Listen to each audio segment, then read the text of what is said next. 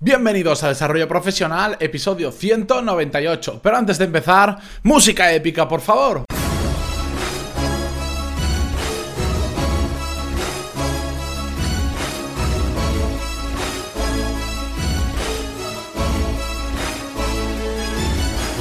Muy buenos días a todos y bienvenidos un lunes más a Desarrollo Profesional, el podcast donde ya sabéis que hablamos sobre todas las técnicas, habilidades, estrategias y trucos necesarios para mejorar en nuestro trabajo, ya sea porque trabajamos para una empresa o porque tenemos nuestro propio negocio. En el episodio de hoy de lo que vamos a ver, vamos a hablar es cómo afectan a nuestro rendimiento, tanto profesional como personal, las redes sociales, que creo que es un tema que nos afecta a todos bastante porque en muchos casos hay gente que muy muy adicta y no se da cuenta del tiempo que pierden en las redes sociales. En general, todos las solemos consumir en mayor o menor medida, pero los casos extremos son los más preocupantes porque hacen que seamos muy muy muy improductivos y vamos a ver qué es lo que lo causa y cómo podemos eliminarlo o por lo menos reducirlo en gran parte. Antes de todo eso, hoy tenéis esta tarde subiré la nueva clase del curso de Excel básico donde ya sabéis que estamos aprendiendo desde cero a utilizar esta famosísima herramienta que después han salido muchísimos clones y poco a poco a través del primer profesor que no soy yo de la plataforma que es Daniel Pérez Banks estamos viendo cómo eh, aprender a utilizar esta herramienta sobre todo con casos muy muy prácticos que os van a ayudar pues ya no solo a conocer em, determinados aspectos de la herramienta sino a practicarlos. Si os interesa en pantaloni.es tenéis ahí todos los cursos que hay disponibles ya lo sabéis lo he dicho muchas veces así que vamos ya con el episodio de hoy. Y es que hay una cosa que me resulta muy curiosa porque como hablo mucho sobre temas de productividad, siempre de vez en cuando alguien me dice, no, es que no tengo tiempo, no me da tiempo. Ya sabéis, la típica excusa de la que hemos hablado muchas veces. Bueno, pues he cogido como costumbre en ocasiones, no lo hago siempre. Cuando me dicen eso, me voy a ver las redes sociales de esas personas, si tengo acceso a ellas, a ver qué hacen en las redes sociales. Y es curioso encontrarse como... cómo encontrarse a mucha gente que te dice que no tiene tiempo, pero las redes sociales las tiene mm, llenas de cosas, en, la que sea. Normalmente todos nos manejamos más en una que en otras, pero si es en Twitter, pues te encuentras una persona que igual tuitea 10 veces al día, si es en Facebook, todos los días publica, o, te, o lo ves que está constantemente consultando Facebook o Instagram a ver qué novedades hay dices, ¿realmente no tienes tiempo? O lo que pasa es que le quieres dedicar, dedicar tu tiempo a otras cosas, como es este caso, a las redes sociales. ¿Habéis para pensar alguna vez cuánto tiempo le dediquéis al día a las redes sociales? Si queréis hacerlo eh, como experimento, un día controlaros, hay algunas aplicaciones que lo hacen, pero si no manualmente, id apuntando cuántos minutos perdéis, bueno, gastáis en las redes sociales. Apuntadlo y veréis al final del día cuánto tiempo es. Porque a veces parece que son consultas de 5 minutos, pero después se alargan mucho más y la suma de muchas consultas pequeñitas de 5 minutos terminan haciendo igual una hora a lo largo del día. Y una hora sobre 24 que tenemos, sobre 16 que estamos despiertos, no es poca cosa. El problema que hay con las redes sociales principalmente, a mi parecer, es que es el mayor distractor voluntario, que, esto, esto es lo que más duele, que es voluntario, que nadie nos lo impone, que lo hacemos porque nosotros queremos, y sobre todo que están muy bien hechas. ¿Y a qué me refiero? Bueno, pues lo que os decía antes, el típico ejemplo de tú entras 5 minutos, pues porque igual tienes 5 minutos libres y no pasa nada si quieres despejar la cabeza o lo que sea, te metes 5 minutos. El problema es que no te quedas 5 minutos, te quedas media hora, 20 minutos, una hora. ¿Por qué? Porque en las redes sociales hay, para bien, hay muchísimo contenido porque, bueno, está bien que haya mucho contenido, pero el problema es que son genios de, mostrarnos contenidos que nos creen adicción. Saben perfectamente, perfectamente qué nos gusta exactamente y qué contenido hay más probabilidad de que lo leamos o interactuemos con él. Por eso, bueno, las redes sociales ya sabéis que no muestran a todo el mundo el mismo contenido, sino que nos conocen casi mejor que nosotros a nosotros mismos. Entonces muestran en ese contenido que hacen que nos quedemos enganchados porque ves una foto que te lleva a otra, que te lleva a otra. En Instagram es un caso brutal. En la sección esta de buscar fotos, no lo que tú sigues a gente, que ya es adictivo, seguir a gente, o hay gente que le quieres cotillear. Pero en la de buscar es increíble. A mí que me gustan los coches, prácticamente el 80% de las fotos que me salen es de coches. Saben perfectamente lo que me gusta, conforme a mis patrones de, consumo. Entonces, saben hacer algo que sea muy adictivo para nosotros y entramos 5 minutos y nos pasamos una hora.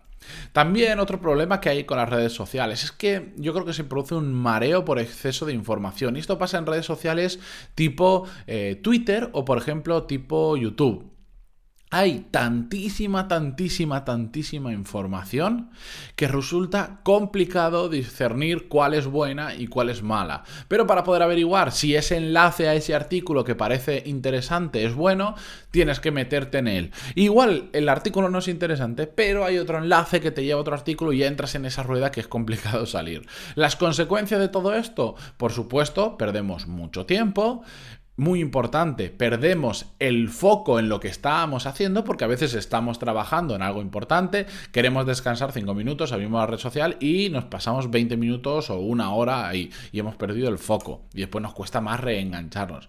Como consecuencia de perder el foco y de perder el tiempo, ¿qué pasa? Pues el desaprovechamiento de nuestro tiempo.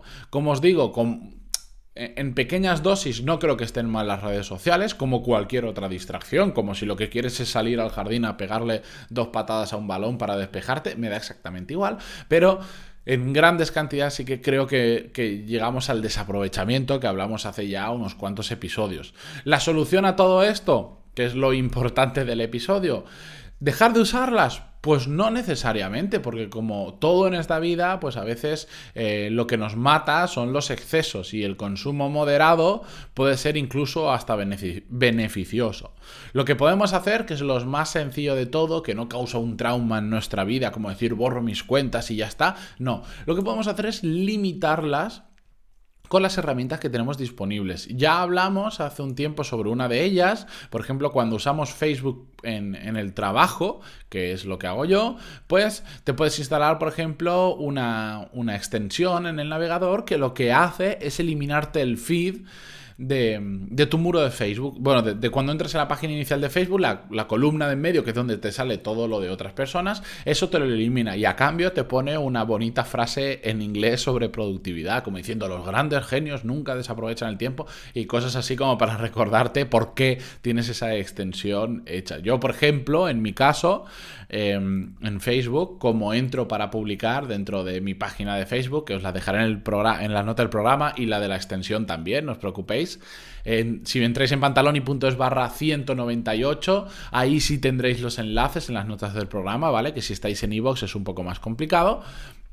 Pero bueno, en mi caso yo como solo entro para eso y no quiero distraerme viendo, cotilleando la vida de otras personas, pues me he puesto esta extensión que se llama News Feed Eradicator. Eradicator. Eradicator, sí, no os preocupéis que lo voy a dejar en las notas del programa por si mi pronunciación os acaba de, hacer eh, sangrar los oídos.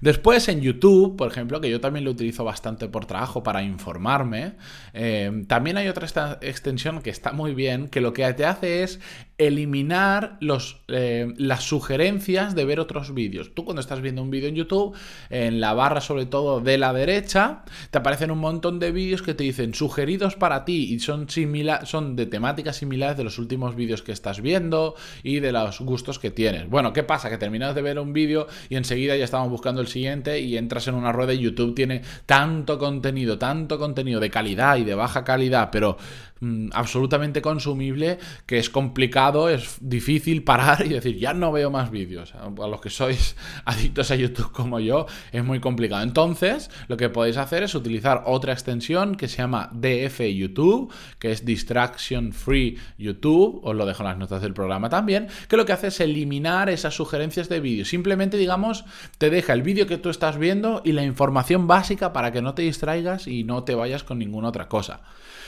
Lo que yo siempre digo cuando hablo de temas de redes sociales es que si las vas a consumir, al menos que sea de calidad.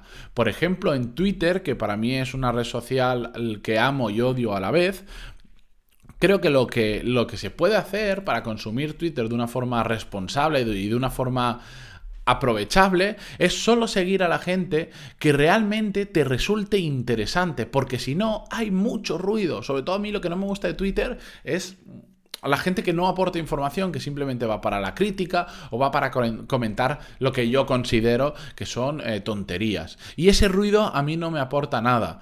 Entonces, en mi caso, yo lo que hice en un momento dado fue borrar absolutamente a, a, todo, borré, me dejé a cero, siguiendo a cero personas y a partir de ahí solo me dediqué a seguir a gente que en Twitter aportaban algo que a mí me podía resultar interesante. Sobre todo sigo gente del mundo de los negocios, de la productividad, de startups, emprendedores y todo esto, porque es, bueno, son los temas que a mí me gustan, ¿de acuerdo?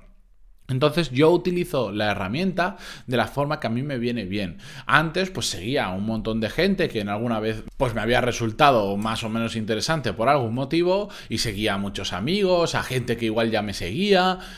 Al final eso no me aportaba absolutamente nada. Siento que mis amigos vean que ya no les sigo, pero como lo utilizo como herramienta simplemente de información para conocer temas respecto a la gente que sigo, no respecto a lo que yo publico, pues decidí hacerlo así y me viene súper bien porque de hecho no sé si sigo, creo que son menos de 30 personas, entonces seguir a menos de 30 personas que suben contenido interesante para mí, pues es muy fácil de de consumir contenido de calidad. En cambio, si sigues a 300, a 500 o a 1000 personas, ¿Hay contenido de calidad? Sí, pero están dentro de mucho ruido y es difícil er, erradicarlo.